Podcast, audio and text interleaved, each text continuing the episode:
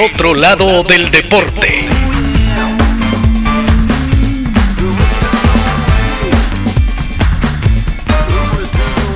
Hoy presentamos 90 grados con la vertical. Ramón Unzaga nació en Bilbao y se graduó de contador en Chile cuando no estaba ocupado con sus cálculos en el departamento de contabilidad de las minas de carbón del empresario Federico Schwaga, se dedicaba a practicar atletismo o natación. En 1912 ya era conocido como un entusiasta del deporte. Jugó fútbol en el equipo de Schwaga e integró la selección de Talcahuano. Ese año se nacionalizaría. La historiadora María Soledad Soto sostiene que eh, jugó por primera vez en el Estadio El Morro y hizo su, su jugada magistral que fue la chilena. Fue en enero de 1914 cuando se suspendió en el aire y con su cuerpo formando 90 grados con la vertical, pateó el balón. Un jugador de fútbol con experiencia y virtudes notables y disímiles como los clavados, el waterpolo o los 110 metros con vallas, era lógico que inventara la jugada más osada del fútbol. Arian Pickett director del Museo de la Memoria Deportiva de Chile, nos cuenta que...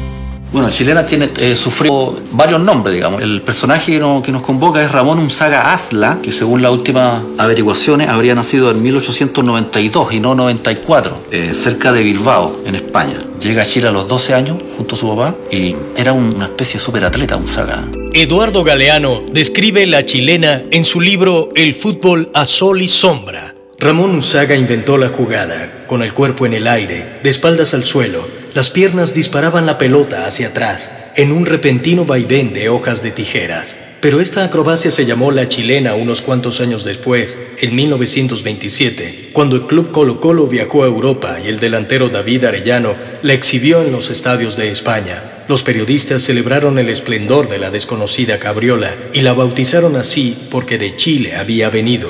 Muchos espectadores lo vieron realizar este movimiento incontables veces, como si practicara para un número de circo. Él la repite en, otro Intercity Talcahuano Concepción, en un despeje, y el periodista del, sur la llama la atravesada, la jugada la atravesada. Y Unzaga, en su defensa, digamos, de, su juego, eh, la llama su jugada de lujo. Unzaga no solo se destacó como un acróbata, sino como un eficiente zaguero. Recibió ofertas para jugar en equipos fuera de su país, pero prefirió mantener sus pies en el Club Estrella de Mar de Talcahuano. Sin embargo, su jugada sería ejecutada en todos los continentes a lo largo de los años, como si la parábola descrita por la chilena anunciara su carácter universal. Unzaga creaba la chilena y dibujaba un mundo en el aire. Murió muy joven. A los 31 años lo sorprendió un ataque cardíaco. La chilena lleva su firma, la patente de todo un país en el fútbol. El otro lado del deporte. Si deseas conocer más sobre el otro lado del deporte, escucha nuestros episodios en Spotify, Amazon Music, Apple Podcast, Buzzsprout y iBox. Búscanos en Instagram y Twitter como arroba eoldeporte. Si te gusta el contenido de El otro lado del deporte, apóyanos con un follow, comentario, like o compartir para seguir contándote nuevas historias.